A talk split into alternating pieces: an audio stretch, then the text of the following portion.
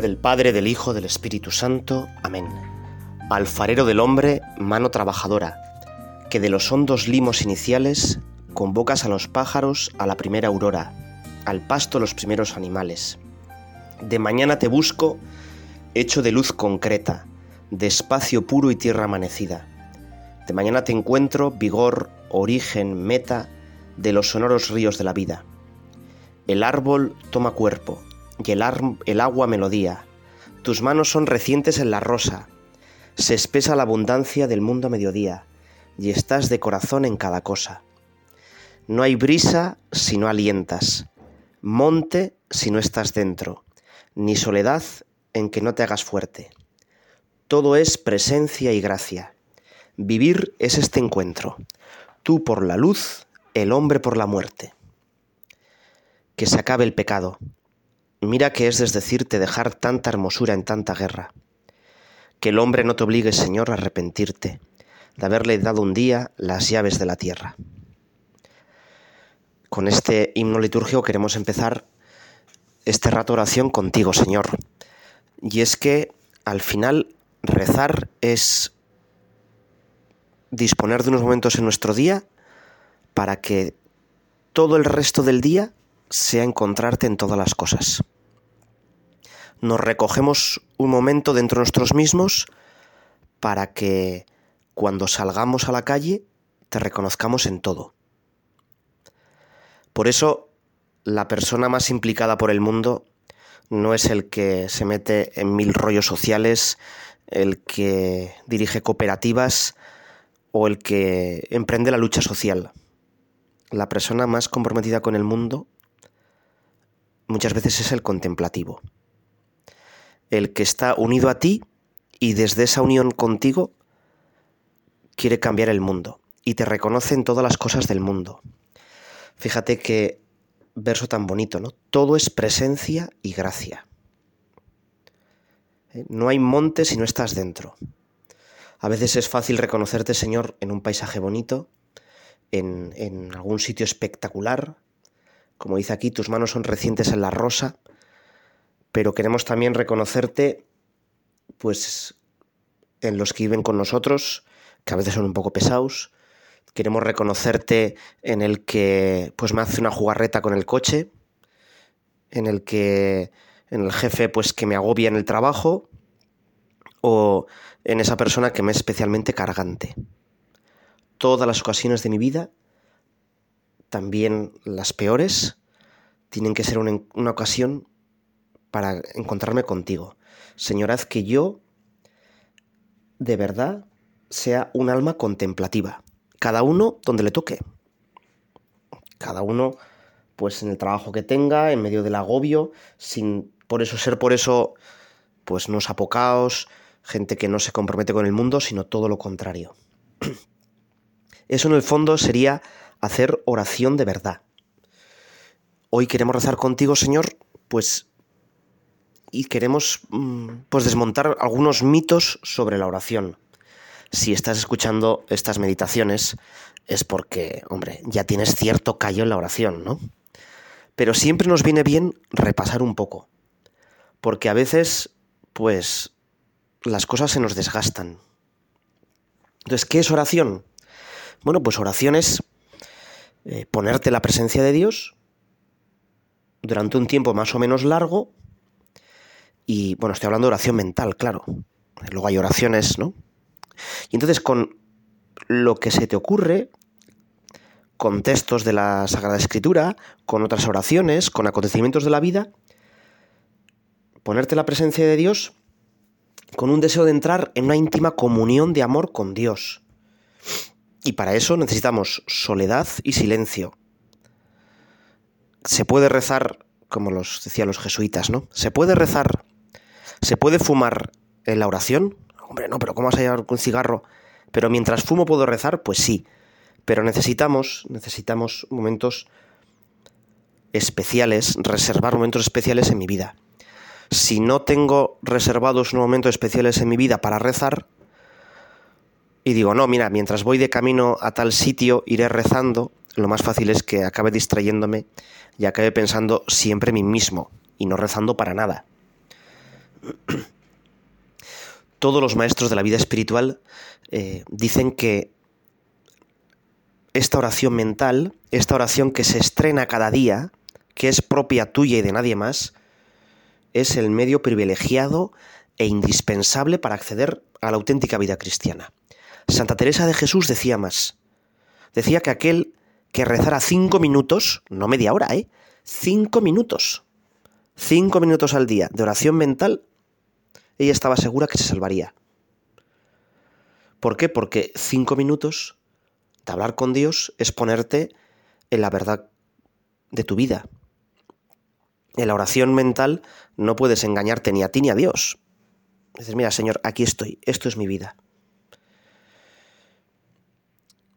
Fíjate que hoy hay muchísima gente, y es un motivo de alegría, ¿eh? que tienen sed de Dios, que sienten pues deseo de esa oración personal, profunda, intensa, que quieren hacer oración. Pero también es verdad que hay muchos obstáculos para comprometerte seriamente y sobre todo para perseverar. Y muchas veces, pues la gente, y yo creo que a ti igual te, lo han dicho, dice, es que yo no sé rezar. Recuerdo una, pues una niña, tenía nueve años, y iba a hacer la primera comunión. De las de clase, pues no era, bueno, pues era un poquito, le costaba mucho los estudios, eh, y con total sencillez, pues me dijo, oye, es que yo no sé rezar. Al no ser decirme eso, decía, es que yo no sé el Padre Nuestro y la de María. Y yo le dije, pues dile eso al Señor. Yo no sé rezar. Y ya está rezando. También esto nos puede ayudar. También nosotros le queremos decir hoy al Señor, mira Señor, como aquellos apóstoles, te decimos, Señor, enséñame a orar, enséñame a rezar quiero rezar cada vez mejor, quiero acercarme de verdad a ti. Y a veces, como esa niña, pues lo, cuando, cuando decimos que no sé rezar, en el fondo pensamos que la oración es una técnica, es hacer cosas, decir determinadas cosas. Y, y, no es así. La oración no es una técnica, sino una gracia. Algunos piensan que la oración es una especie de yoga cristiano. Y para nada, ¿no? Había una santa, Santa Juana Chantal, que decía, el mejor método de oración, el mejor método de oración es no tenerlo. y sigue, porque la oración no se obtiene por artificio, por técnica diríamos hoy, sino por gracia. Claro, eh, la oración no es un conjunto de recetas, es un procedimiento que basta aplicar para rezar bien. ¿eh? La verdadera oración es hablar con Dios. Y nosotros le podemos decir muchas cosas, pero es que también es escucharle. Por tanto, la verdadera oración es un don. Tú que me estás oyendo a través de estos, de estos audios. Claro, no se trata solo de que yo aquí te mete una chapa, sino de que estas palabras mías te abran a que tú le hables con tus palabras a Dios, pero sobre todo a que escuches lo que Dios te quiere decir a ti. Y por eso lo más importante de la oración no es lo que podemos hacer nosotros, sino ponernos a tiro. Teníamos un director espiritual en el seminario que nos decía que teníamos que perseverar en el rato de oración. Había muchos que nos habíamos propuesto pues o 30 minutos por la mañana y 30 minutos por la tarde. Y nos decía, bueno, pero tenéis que estar ahí, delante del sagrario. Y pensaréis que muchas veces no hacéis nada. Igual que los que están al sol piensan que el sol no hace nada. Pero el sol, sin que ellos se den cuenta, les está bronceando, está activando la vitamina D de su cuerpo. Pues algo así hace el Señor con nosotros a la oración. Por tanto, vamos a pedirle, Señor, que me ponga a tiro. A veces hacer oración sobre todo es abrir los oídos, porque los tengo taponados, porque muchas veces no puedo oírte porque tengo unos cascos que están todo el día dándome ruido a los oídos y ahogan casi tu voz. Señor, por tanto, ábreme los oídos, que yo aprenda a escucharte, que es lo más importante de la oración.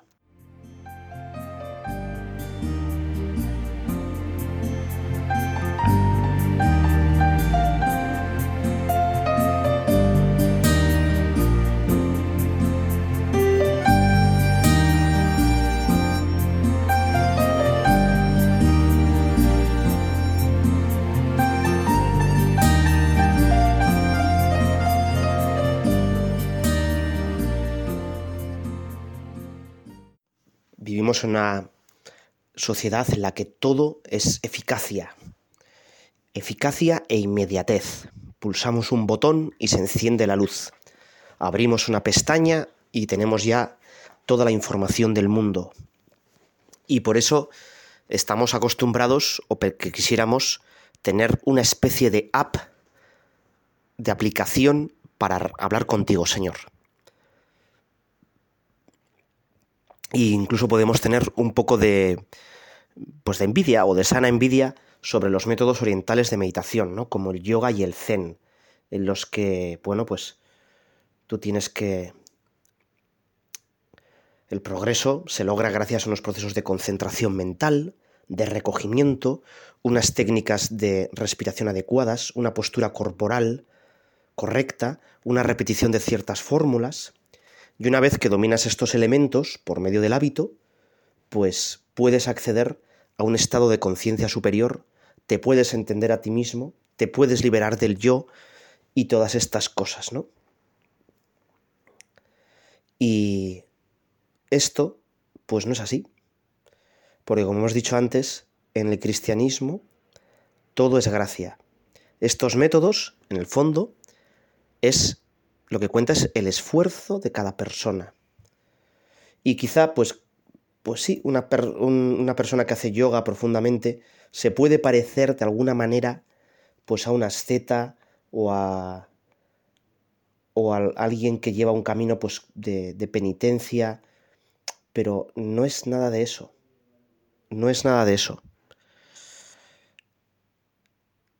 Aunque en la oración hay cierta iniciativa y cierta actividad del hombre, por eso está escuchando este audio, ¿no? Pues para concentrarte un poco mejor, todo el edificio de la vida de oración descansa en la iniciativa de Dios, en su gracia. Y esto tiene pues muchísimas consecuencias. Fíjate que si algunos métodos o ejercicios pueden ayudarnos en la oración, y de hecho, pues bueno, pues siempre se ha recomendado leer un pasaje de la vida de Jesucristo y hacer la lección divina, no sé si la conoces, es un método de oración en las que tú pues vas desgranando un pasaje de la vida de Jesucristo con un determinado método, pero a todos esos métodos no hay que atribuirles demasiada importancia y basarlo todo en ellos, porque eso significaría centrar la vida de oración en nosotros mismos y no en Dios. Y es el error que no hay que cometer. O dicho de otra manera, eh, yo muchas veces bajo con, con los chavales de 3, 4, 5 años a la capilla a rezar. Y se ponen de rodillas, juntan las manos y le hablan a Dios con total sinceridad y con total humildad. Y yo muchas veces pienso que su oración es mucho mejor que la mía. Que ellos en ese momento están poniéndose por completo en conexión con Dios, cosa que a mí me cuesta. Y no tienen ninguna ningún método, no, ellos con toda su vida se ponen en contacto con Dios. Hay una escena de una película que me gusta mucho. En castellano se puso el nombre Se armó el Belén. En otros países, La estrella de la Navidad o simplemente en inglés The Star. Es una película de dibujos animados en los que el protagonista son los animales, pero unos animales que van a descubrir que Jesús nace en Belén. Y ahí el burrito de San José y la Virgen María es el, protagonista, es el más gracioso, y ella ve que, el, burrito ve que muchas veces María reza. ¿eh? Y hay un momento muy apurado, no tienen sitio en la posada en Belén, no saben dónde van a hacer, y entonces el burro pues mira al cielo y dice, quiero hacer como María, Dios, ayúdame, quiero hacer como María. ¿Cómo se hacía esto juntar las manos? Pero no puedo juntar las manos porque es un burro, tiene pezuñas. y le dice, bueno, da igual, Dios, ayúdame de verdad. Bueno, pues ese ponerte todo en brazos de Dios, eso es la oración. ¿eh? Eso es la oración. Por eso, ¿qué es lo importante para rezar? Pues lo primero es humildad. Así lo dice Teresa de Jesús, que algo sabía de esto. Es decir, la convicción de que no podemos hacer nada por nosotros mismos, sino que es Dios, y solo Él quien puede aportar cualquier bien a nuestra vida. San Pablo decía, a mí al principio me parecía un poco exagerado, no podéis decir Jesús es Señor, o sea, Jesús es el Cristo, una afirmación de fe, si no es movidos por el Espíritu Santo. Y yo decía, bueno, qué exagerado, pero es verdad, es verdad, es Dios el que nos ayuda en todo momento en la oración, el que suscita en nosotros esos deseos de oración. Y esta convicción puede ser un poco amarga para nuestro orgullo, pero es liberadora, porque Dios, que nos ama infinitamente, es el que nos va a impulsar mucho más lejos, mucho más arriba, que lo que podríamos llegar por nuestros, por nuestros mismos medios. Fíjate además que si la oración fuera solo cuestión de técnica, habría personas pues mucho más capaces de una oración contemplativa y otras en cambio pues que, somos más alocaos, más bullangueros o que, que, no tenemos capacidad de concentración y entonces pues no estaríamos llamados a esa oración. Y es cierto que algunas personas pues tienen mucha más facilidad para recogerse, para cultivar hermosos pensamientos, tienen como un espíritu pues que es capaz de, ver a Dios en casi en cualquier cosa, y otras personas son mucho más lógicas o más prácticas o, o no sé. Pero eso para la oración mm, da igual, porque si cada uno responde fielmente a la gracia divina, según su propia personalidad, con sus dones, con sus debilidades, eso es hacer oración. Es decir, cuando estamos diciendo que todos estamos llamados a la santidad, estamos diciendo que todos estamos llamados a una unión intensa, mística, con Dios, y no hay absolutamente nadie excluido. Y por eso tú que me estás escuchando, que tú dices, bueno, yo, yo no puedo ser Santa Teresa o San Juan de la Cruz, yo es que no valgo para esto, yo estoy, yo qué sé, yo soy chofer de un camión, soy camionero. Bueno, pues un camionero a su modo, con sus circunstancias, está llamado a tener tanta unión con Dios como el más grande de los santos. De otra manera. Pero lo que te decía antes, si tú pones todo tu corazón en manos de Dios y le abres las puertas enteramente, eso es lo más grande que puedes hacer. Por eso, en, este momento de la oración, pues vamos a recordar esas palabras de Jesús, ¿no? Jesús a todos, sin excepción, no una leche escogida, dice, orar en todo tiempo. Cuando te pongas a orar, entra en tu habitación, cierra la puerta y ora a tu Padre, que está en lo oculto, y tu Padre que ve lo oculto te lo recompensará. Por eso, bueno, pues vamos a pedirle, Señor, yo sobre todo, para la oración, lo que tengo que hacer es abrir las puertas de mi corazón y pedirte que tú quites de ahí lo que te estorba. Primero mi yo, ¿verdad? Primero mis tonterías. Este pecado original que se concreta en esas siete zarzas que te van atrapando si no las cortas, que son los pecados capitales, ¿no? Mi pereza para hacer oración, mi envidia, porque otros pues quizá rezan más que yo o me parece que rezan más que yo, mi, mala leche, mi gusto por lo material, por el dinero y al final mi apego al yo. Fíjate que los fariseos en teoría rezaban, pero su oración no era un diálogo, era sobre todo un monólogo. Hablaban con ellos mismos. Su oración, el fruto era que crecía su autoestima y decían, qué bueno soy porque rezo tanto, porque desgrano tantas oraciones. Pero eso no es rezar. De la oración solo pueden hacer no la autoestima, bueno, autoestima sí, no el orgullo, sino que puede, tiene que crecer la humildad. Vamos a pedirle al Señor que tú y yo, como fruto de la oración, crezca nuestra humildad. Abre, Señor, las puertas de mi corazón, o por lo menos haz que tenga deseos de abrirla, y entra tú, y habita tú dentro de mi corazón.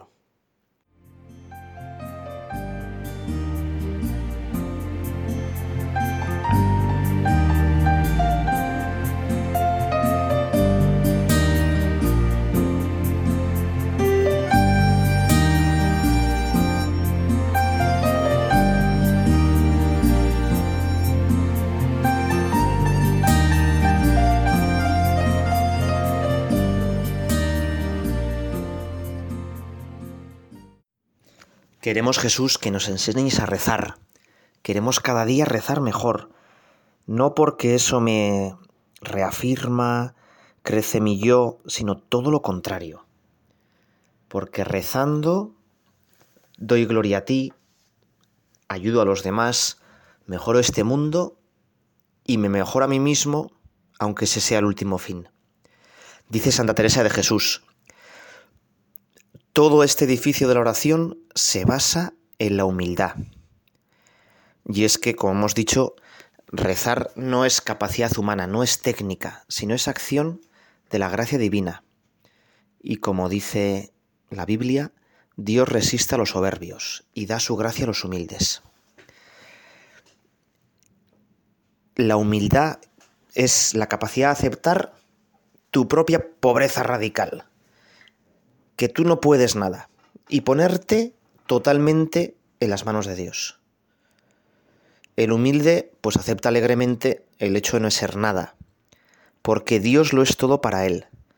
No considera su miseria como un drama, como una cosa horrible, sino como una suerte, porque al no ser nada, Dios puede actuar más. Dios tiene más oportunidad para manifestar su misericordia. Y por eso sin humildad no se puede perseverar en la oración.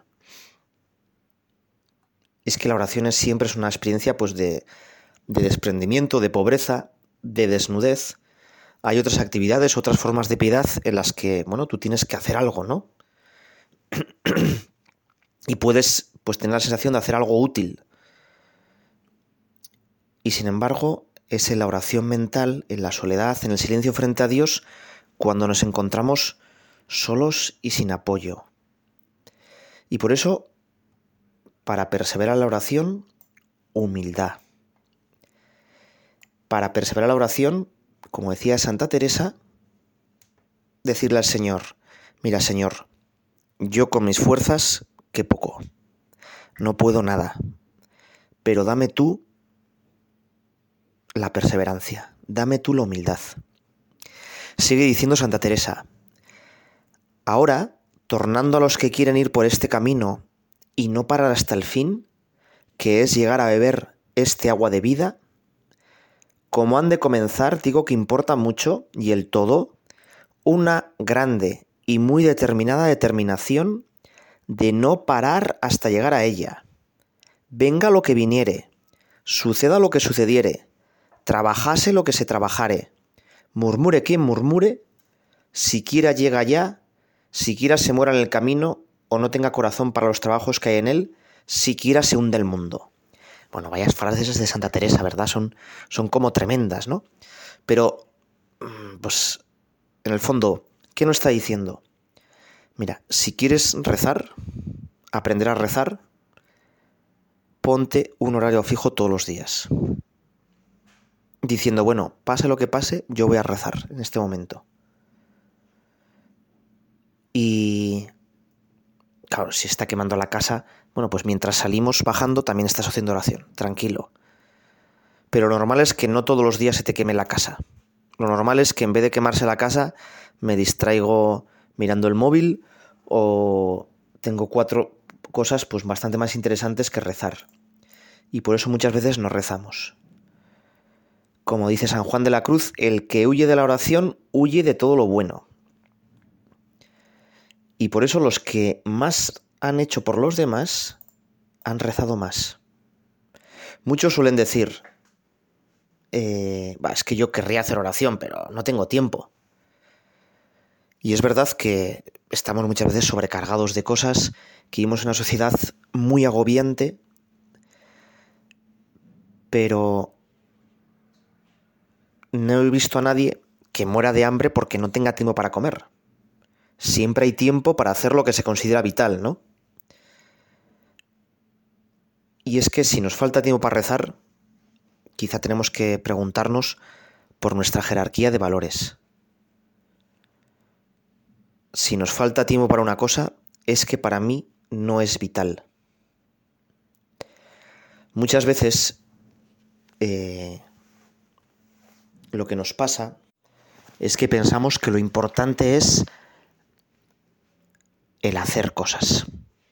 Y no nos damos cuenta de que sin la oración, todos esos proyectos, todo, todo eso, pues es como la sal que va perdiendo su sabor. También Santa Teresa, que, que es un tesoro, ¿verdad? Advertid, pues aquí los que sois muy activos, los que sois muy, muy activos, como yo por ejemplo, que pensáis cenir al mundo con vuestras predicaciones y obras exteriores, que mucho más provecho haría la Iglesia y mucho más agradaría a Dios, dejado aparte el buen ejemplo que decidarían, si gastarais la mitad de vuestro tiempo en estar con Dios en oración. Y entonces haríais más y con menos trabajo con una obra que con mil, mereciéndolo su oración y habiendo cobrado fuerzas espirituales en ella, porque de otra manera todo es martillar y hacer poco más que nada y a veces nada y a una vez es daño. Dice que entonces Santa Teresa que sin nuestra oración, pues eso, a veces hacemos daño o nada o poco más que nada. ¿eh? Martillar, pero sin ningún sentido. Y en cambio con la oración, cada golpe nuestro, pues tiene un fruto increíble. Cada pequeña acción nuestra tiene un fruto increíble. Muchos dicen, hombre, yo no tengo tiempo para hacer oración, pero en medio de mis actividades, en mi tarea, intento pensar todo lo posible en el Señor, le ofrezco mi trabajo y eso ya basta como oración. Bueno, por supuesto que nuestro último fin tiene que ser encontrar a Dios en todas las cosas, ser contemplativos en medio del mundo, que nuestra tarea profesional también es un modo de encontrarnos con Dios, por supuesto.